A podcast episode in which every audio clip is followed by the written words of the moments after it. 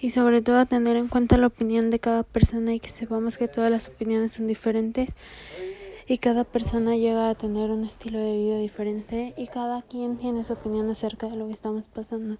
Mi opinión es que sí existe la enfermedad, pero no con las cifras que ahorita actualmente se están dando a conocer, ya que lo único que buscan es asustar a toda la comunidad y buscar generar más crisis económica y de cualquier otro tipo de crisis.